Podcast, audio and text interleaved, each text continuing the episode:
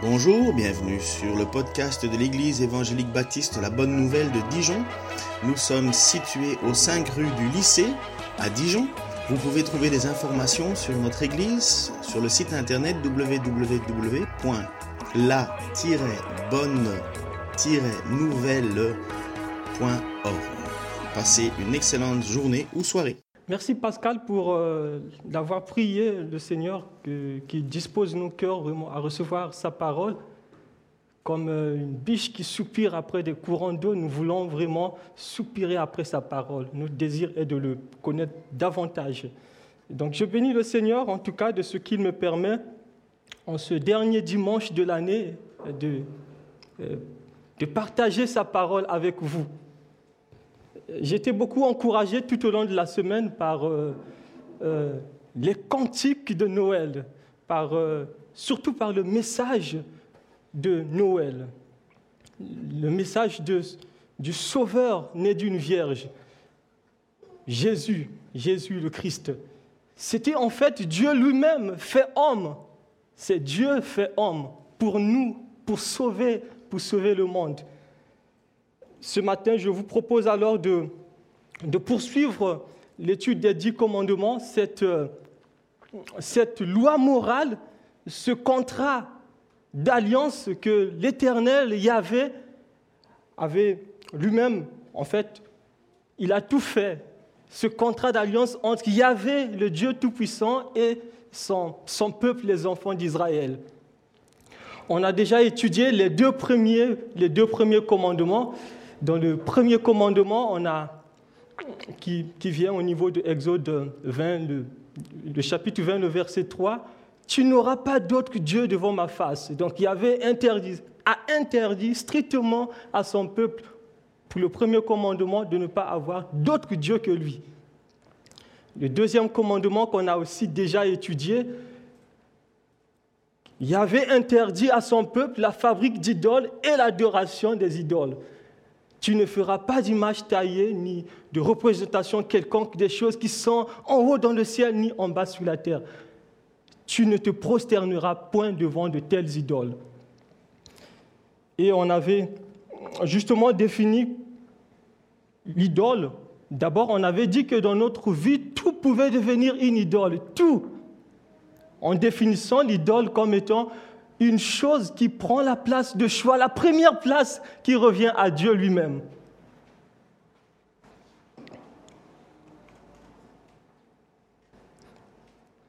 Et le thème de ce matin n'est pas choisi au hasard, c'est en fait le texte qui nous l'impose. On a étudié déjà le, jusqu'au verset 6, on passe au verset 7 du, du chapitre 20 du livre d'Exode.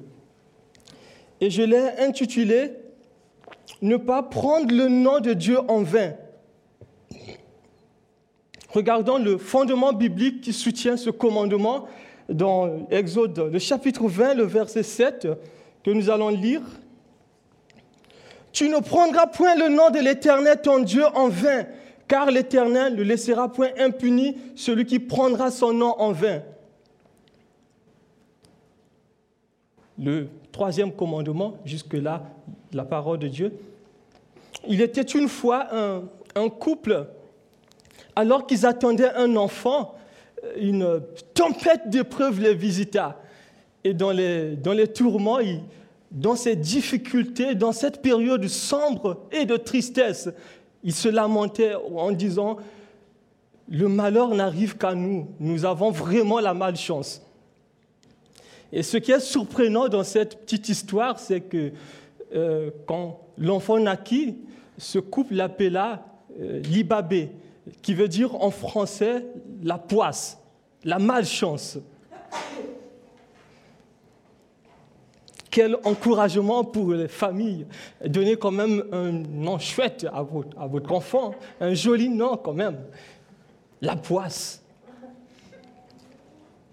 Même si de nos jours, nombre de familles, euh, nombre de parents donnent à leur enfant un nom au hasard sans même réfléchir la portée ou réfléchir vraiment le, le vrai sens du mot, le vrai sens du nom. Au temps biblique, le nom était très symbolique. comme par exemple le nom de ce libérateur que Dieu utilise pour faire sortir Israël de l'esclavage, Moïse. Le fait qu'il ait été sauvé des eaux par la fille de Pharaon, on l'appela Moïse, retiré des eaux ou sauvé des eaux. Il va, de même avec le nom de ce prophète que vous connaissez, dont sa mère Anne était stérile, et ce prophète et cette mère avaient fait des prières, avaient fait un vœu à l'Éternel. Si tu me donnes un fils, je le consacrerai à toi. Et Dieu écouta sa prière. Elle, elle, mit au monde un fils et on l'appela Samuel, qui veut dire Dieu a entendu.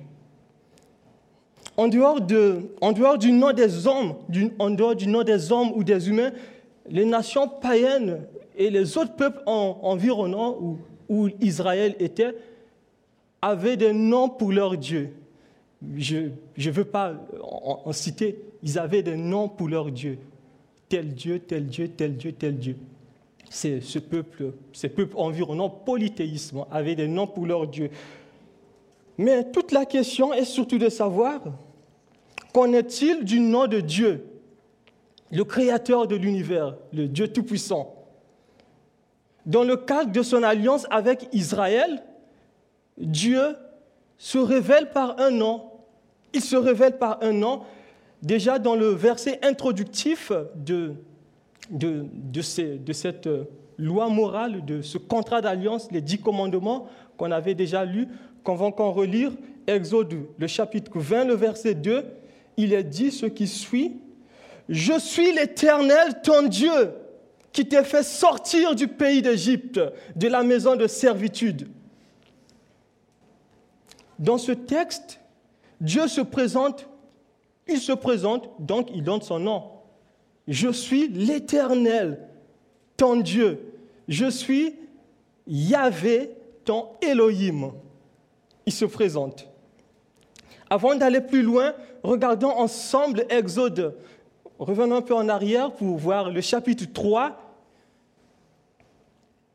Quand Dieu se révèle à Moïse au, milieu du buisson où euh, il, appelle par son nom, Moïse, Moïse.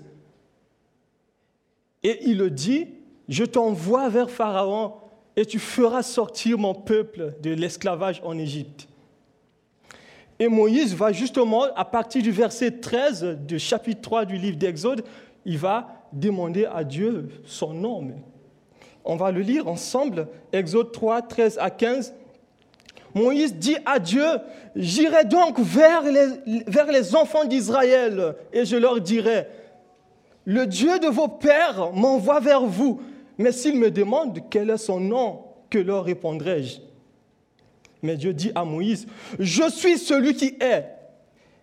Et il ajouta, c'est ainsi que tu répondras aux enfants d'Israël. Celui qui s'appelle Je suis m'a envoyé vers vous.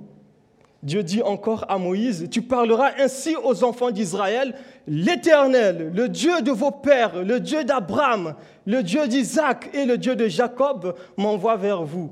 Voilà mon nom pour l'éternité. Voilà mon nom de génération en génération. Dieu se définit comme je suis. Le mot éternel ou Yahvé que nous avons dans nos versions veut dire celui qui est. Dieu est celui qui est. Il est je suis, Dieu est celui qui est. Et ce mot, c'est justement une traduction du tétragramme. tétragramme YHWH, qui est le nom sacré de Dieu. YHWH. Ce nom sacré, on ne sait plus comment le prononcer en fait. Car les Juifs, pour éviter justement de mal prononcer ce nom sacré, donc profaner le nom de Dieu, ils avaient carrément, euh, ils s'étaient décidés de ne plus du tout l'utiliser dans, dans la lecture de la Torah et dans, dans leur vie de tous les jours, de ne plus utiliser ce nom sacré. Donc, il remplaçait là où il y avait YHWH par euh, Adonai. Donc c'est pour ça que vous allez voir quand vous, quand vous allez lire carrément quand vous allez lire la Bible, vous allez voir dans, dans la version euh, hébreu, vous allez voir Adonai, YHWH est remplacé par Adonai, qui veut dire, c'est un mot hébreu qui veut dire euh, Seigneur. Donc on pense donc que le nom propre de Dieu se prononce Yahweh, Yahvé.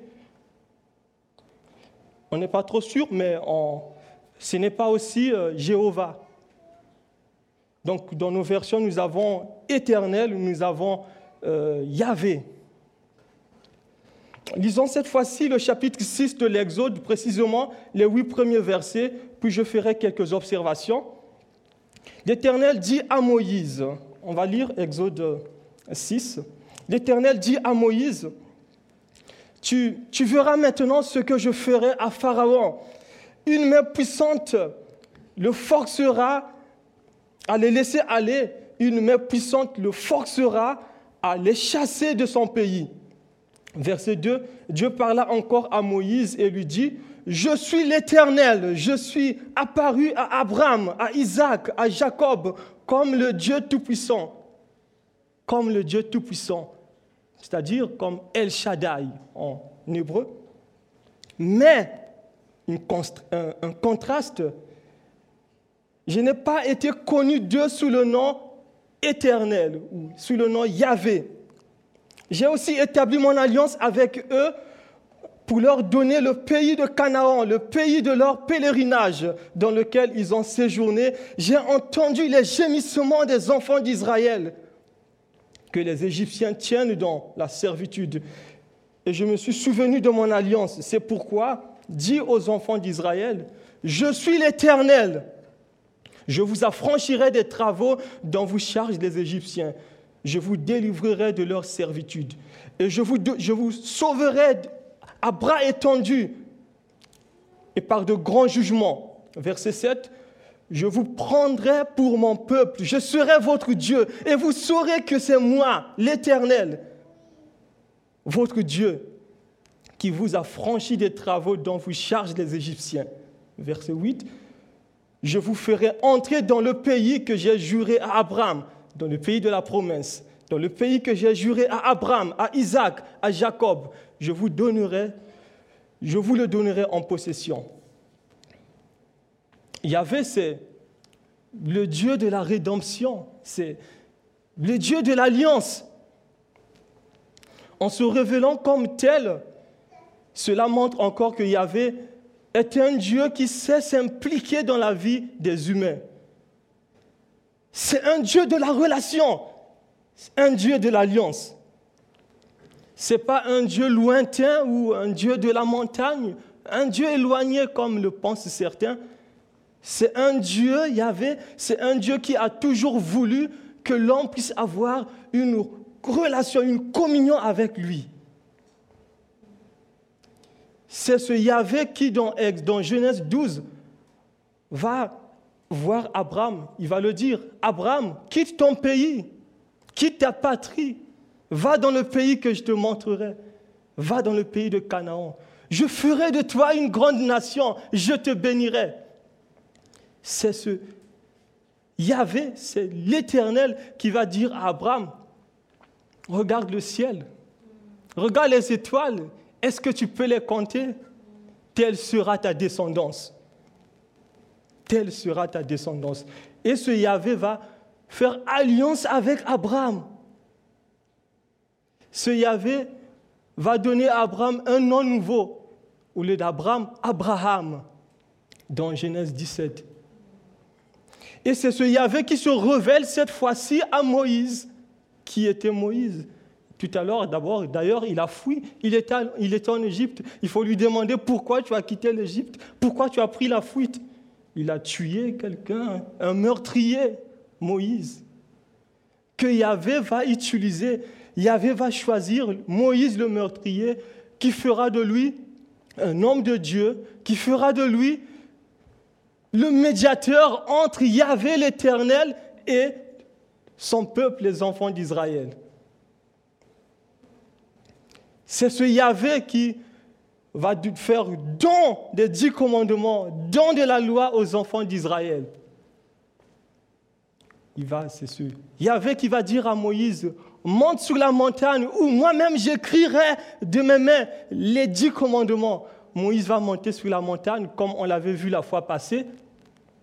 Qu'est-ce qui va se passer? Le peuple va pécher. Moïse va faire 40 jours, 40 nuits sur la montagne. Le peuple va pécher. Ils vont faire un veau, un veau qui se mange. Ils vont désobéir contre le premier commandement, tu n'auras pas d'autre Dieu devant ma face. Ils vont désobéir contre le deuxième commandement, tu ne feras pas d'image taillée, tu n'adoreras pas d'autre Dieu que moi, Yahvé.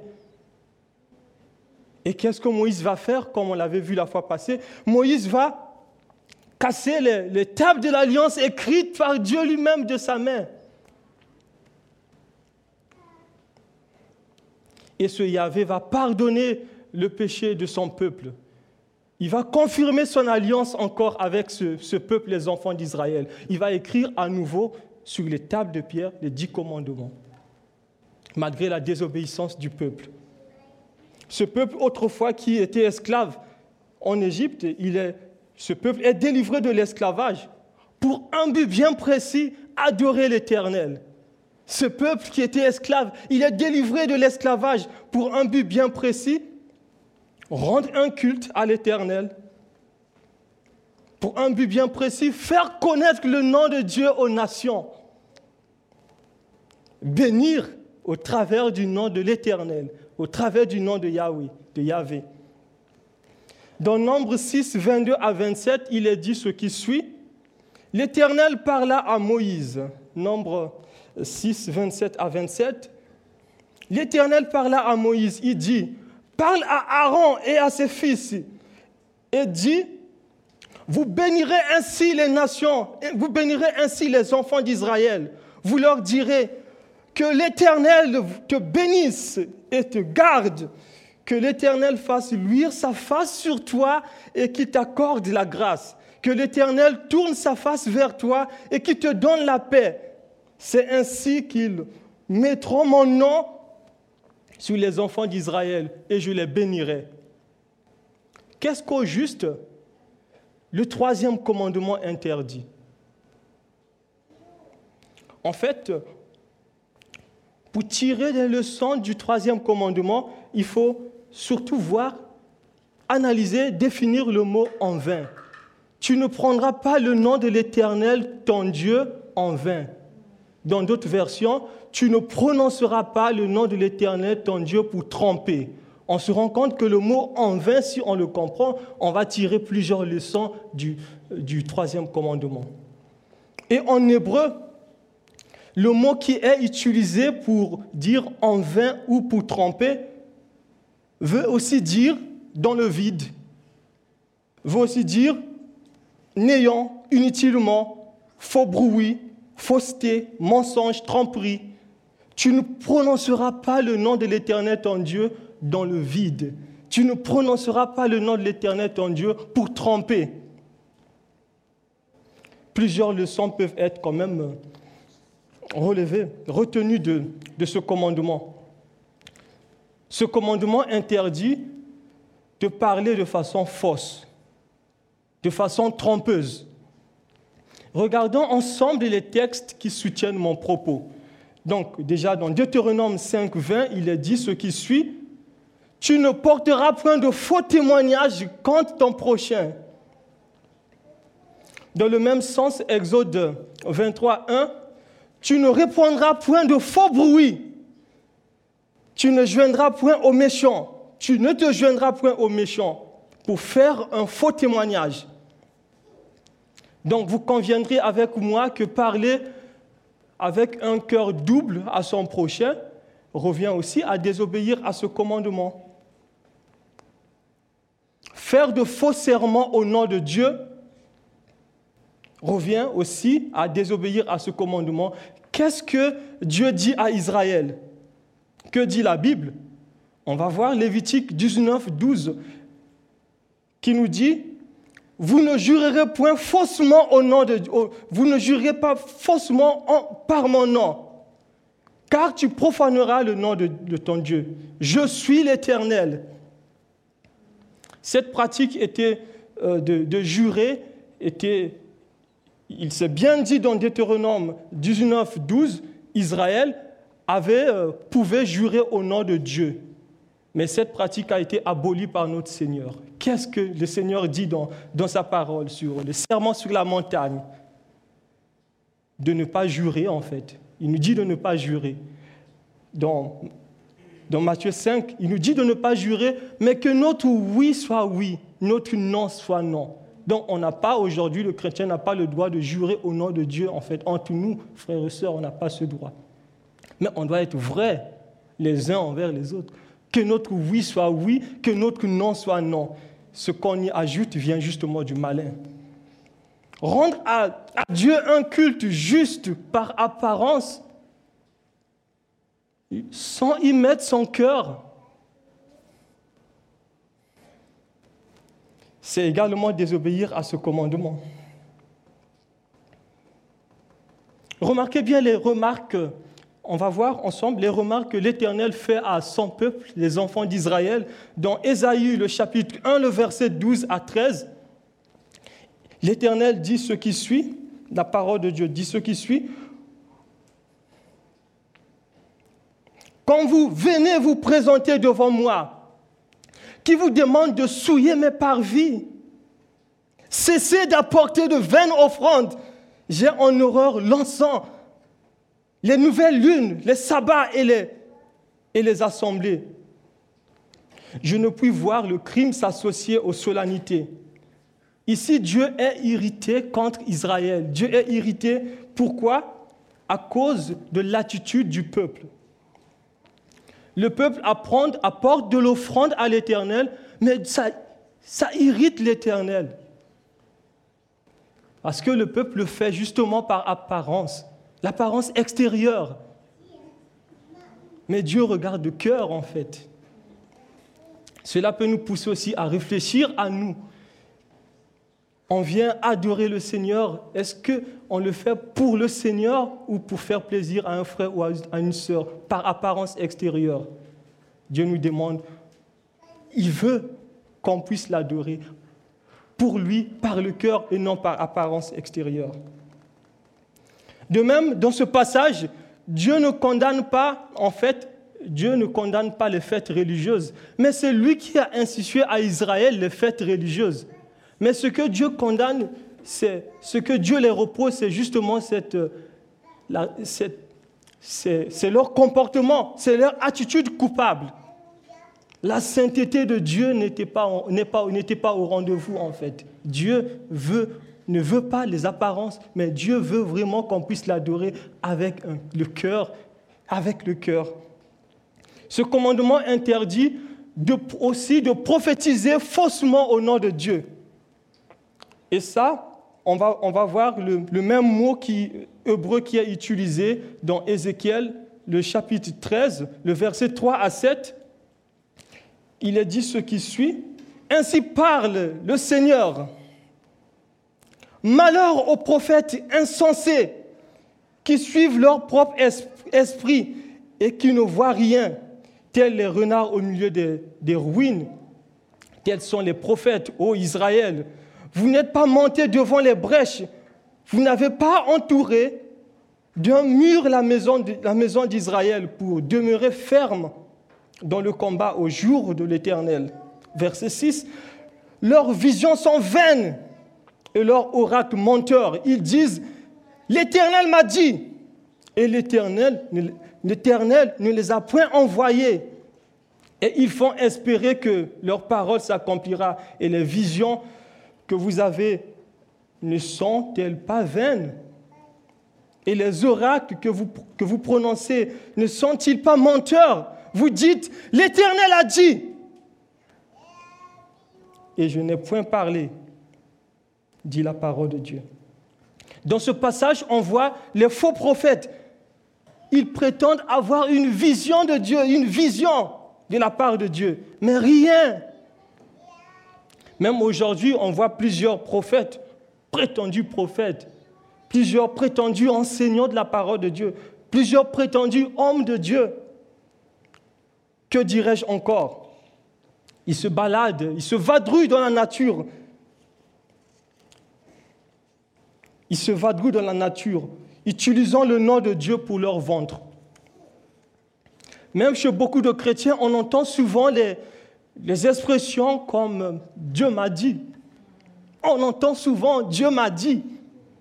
Dieu m'a révélé pour faire passer leur projet, leur idéologie. De même, plusieurs prétendus chrétiens prennent leurs rêves, leurs leur hallucinations, leur imagination pour les paroles prophétiques. Comme les faux, enseignants que Jude dénonce dans son, dans son épître. Oh, j'ai fait un rêve, Dieu m'a dit. Arrêtez, dit le Seigneur.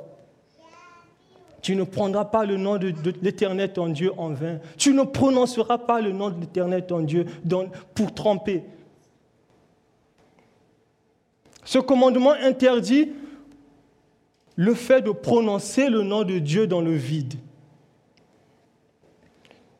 Nous ne devions pas utiliser en vain le nom de Dieu à travers des expressions comme mon Dieu, pour rien, mon Dieu.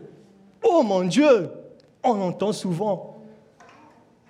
Non, non, le nom de Dieu ne doit pas être utilisé pour nos plaisanteries ou pour exprimer notre émotion ou bien notre étonnement, ni pour remplir un vide dans une prière.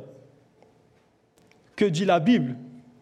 Que dit le Seigneur? En priant, ne multipliez pas de vaines paroles comme les païens qui s'imaginent qu'à force de, paroles, ils seront exaucés. Ne leur ressemblez pas, car votre Père sait de quoi vous avez besoin avant que vous lui demandiez. Vous lui demandiez.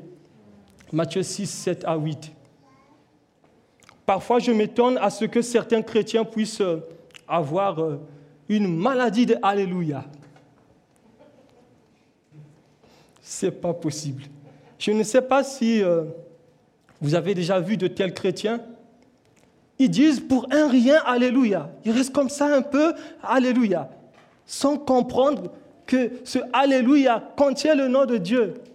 Alléluia, qui est je suis en hébreu, qui est la traduction hébreu. Je suis. Alléluia, qui veut dire louer l'éternel.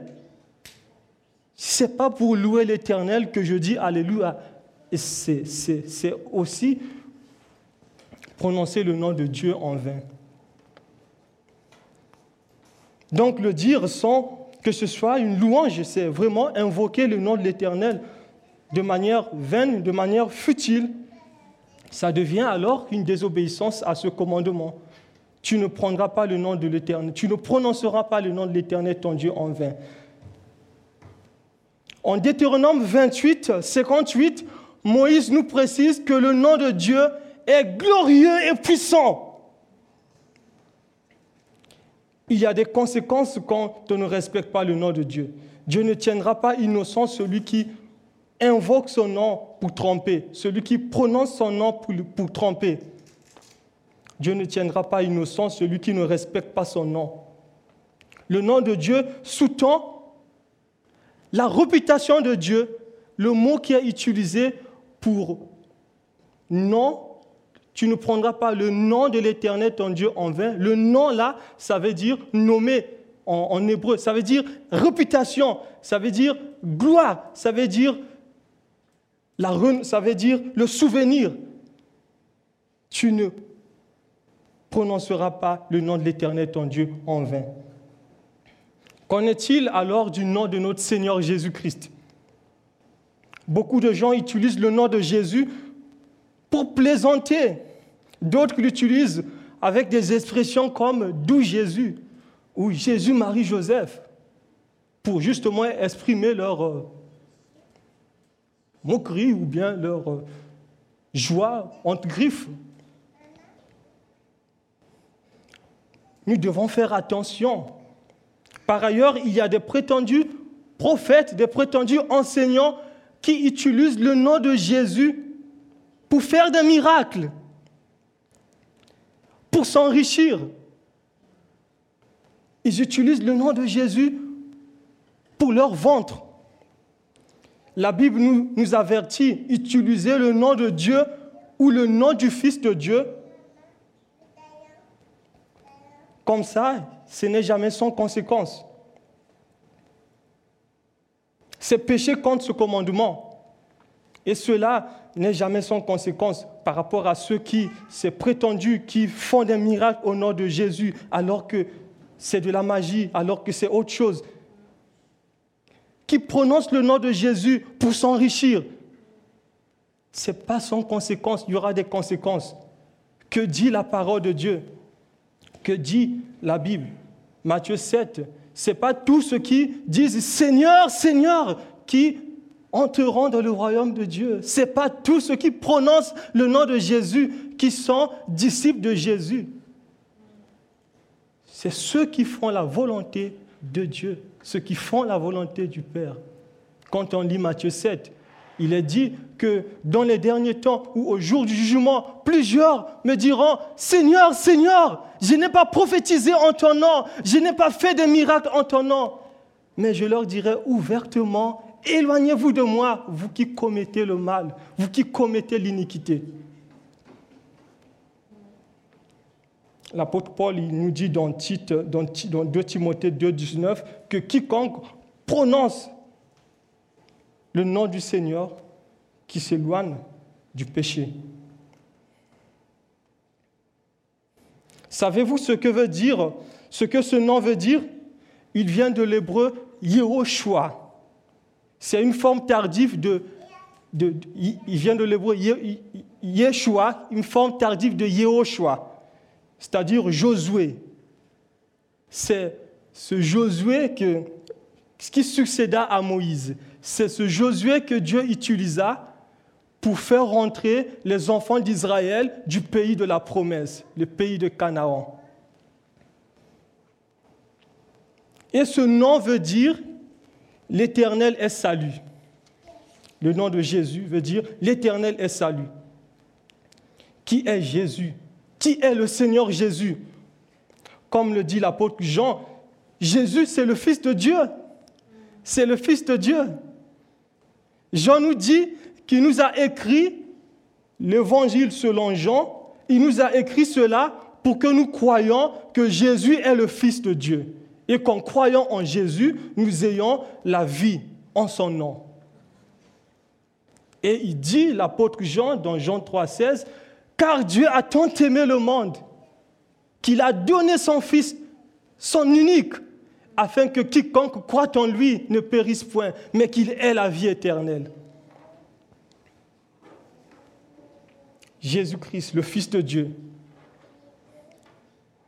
est celui qui s'est sacrifié sous la croix. Pourquoi? Pour nos péchés, pas pour ses péchés. Il n'a jamais péché, lui. Non, il n'a jamais péché, il n'a pas connu de péché, lui. Il s'est sacrifié sur la croix pour nos péchés. Il s'est sacrifié sur la croix pour que nous ayons une communion avec Dieu. En ayant confiance, en plaçant notre confiance en lui, c'est-à-dire notre foi en lui. En fait, le même Yahvé qui a fait alliance avec les enfants d'Israël et qui l'a confirmé par la suite malgré leur désobéissance, a aussi conclu une nouvelle alliance.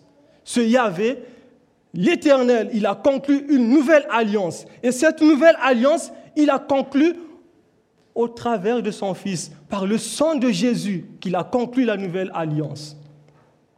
Jésus qui était de condition divine, il a de prendre la forme humaine. On l'a célébré le dimanche dernier avec Noël, la naissance du Sauveur né d'une vierge. Jésus, de condition humaine, de divine, Dieu de toute éternité, il a accepté de prendre la forme, la forme humaine. Il a connu la faim, il a connu la soif, comme tous les humains, il était fatigué. Il a été tenté en tout, comme les humains. Encore, de façon encore plus pointue, hein. il a été plus tenté que nous. Hein. Sans jamais pécher. il a obéi pleinement à Dieu et il a accepté de mourir sur la croix pour le péché de l'humanité. Il a accepté de mourir sur la croix pour le péché de l'humanité. Et Dieu l'a ressuscité des morts. L'apôtre Paul nous dit dans l'épître aux Philippiens que Dieu l'a élevé à la plus haute place et lui a donné le nom qui est au-dessus de tout nom, afin qu'au nom de Jésus, tout genou fléchisse dans les cieux, sur la terre et sous la terre, et que toute langue confesse que Jésus est Seigneur. La Bible nous dit que Jésus, il reviendra. Il reviendra pour juger les vivants et les morts. Il reviendra. Il reviendra et tout plie. Tout. Tous les, tous les humains, toutes les nations fléchiront les genoux devant l'agneau, Jésus-Christ. Au jour du jugement. Seule la foi en Jésus peut te sauver du jugement dernier. Seule la foi en Jésus.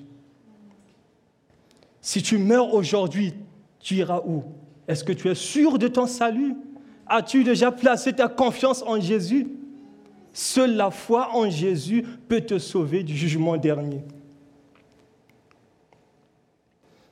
Le médecin Luc dit dans les actes des apôtres qu'il n'y a de salut. Acte 4, verset 12. Il nous dit qu'il n'y a de salut en aucun autre, car il n'y a sous le ciel aucun autre nom qui ait été donné parmi les hommes par lequel nous devions être sauvés. L'apôtre Jean nous dit dans Jean 3, 36 qu'il y a des conséquences pour ceux qui refusent, qu'il y aura des conséquences pour ceux qui ne, vont pas accepter Jésus comme Seigneur et Sauveur, sur ceux qui vont refuser de croire à la bonne nouvelle, à l'évangile, d'accepter Jésus comme Seigneur et Sauveur. Il y a des conséquences. Jean 3, 36 nous dit, celui qui croit au Fils a la vie éternelle. Celui qui ne croit pas au Fils ne verra point la vie, mais la colère de Dieu demeure sur lui. En conclusion, quelle application, peut-on ressortir de ce commandement? Tu n'auras pas d'autre Dieu devant ma face, ou tu ne prononceras pas le nom de l'Éternel, ton Dieu, en vain. Quelle application on peut sortir de, de ça? L'apôtre Paul nous dit dans, dans l'épître aux Colossiens, ce qui suit. Et quoi que vous fassiez, en parole ou en acte, faites tout au nom du Seigneur Jésus, en rendant par lui des actions de grâce à Dieu le Père. Pour ne pas désobéir à ce commandement, il nous suffit justement de vivre comme des chrétiens authentiques, en parlant comme en agissant. Il nous suffit justement de vivre en chrétien authentique pour ne pas désobéir à ce commandement. On va prier. Seigneur, Seigneur Dieu, nous te bénissons. Merci pour ta bonté, pour ta fidélité. Merci pour ton amour. Seigneur, nous voulons vraiment te faire confiance davantage, comme tu nous l'as dit dans ta parole. Nous voulons tout faire pour ta gloire. C'est pas facile, hein? c'est compliqué. C'est pour ça que nous avons besoin de ton aide, afin que tu nous aides dans la vie de tous les jours. Dans cette, cette année qui s'achève et une nouvelle qui va commencer, nous voulons vraiment mettre ta parole au devant. Nous voulons vraiment t'écouter, être attentif à toi, jour après jour. Offrir notre corps comme un sacrifice vivant, saint, agréable à Dieu, comme tu le dis dans ta parole. Et tu dis, c'est ce qui sera de votre part un culte raisonnable. Et tu nous demandes de ne pas nous conformer au siècle présent, mais de nous laisser transformer par le renouvellement de l'intelligence, afin que nous discernions quelle est la volonté de Dieu, ce qui est bon, agréable et parfait. Le défi est grand de mettre en pratique ta parole. Alors nous voulons simplement que tu nous aides à nous discipliner, que tu nous aides vraiment à être le sel de la terre et la lumière du monde, à être vrai. Là où tu nous as placés, au travail, là où tu nous as placés, à l'université, dans les écoles, à être le sel de la terre et la lumière du monde, à être vrai, simplement, à ne pas faire des choses avec par apparence, à ne pas faire les choses par apparence, ça te déplaît, mais à faire les choses par amour, à faire des choses d'abord pour toi. En rendant service à mon prochain, je t'honore. Oui Seigneur, c'est ce que nous voulons faire.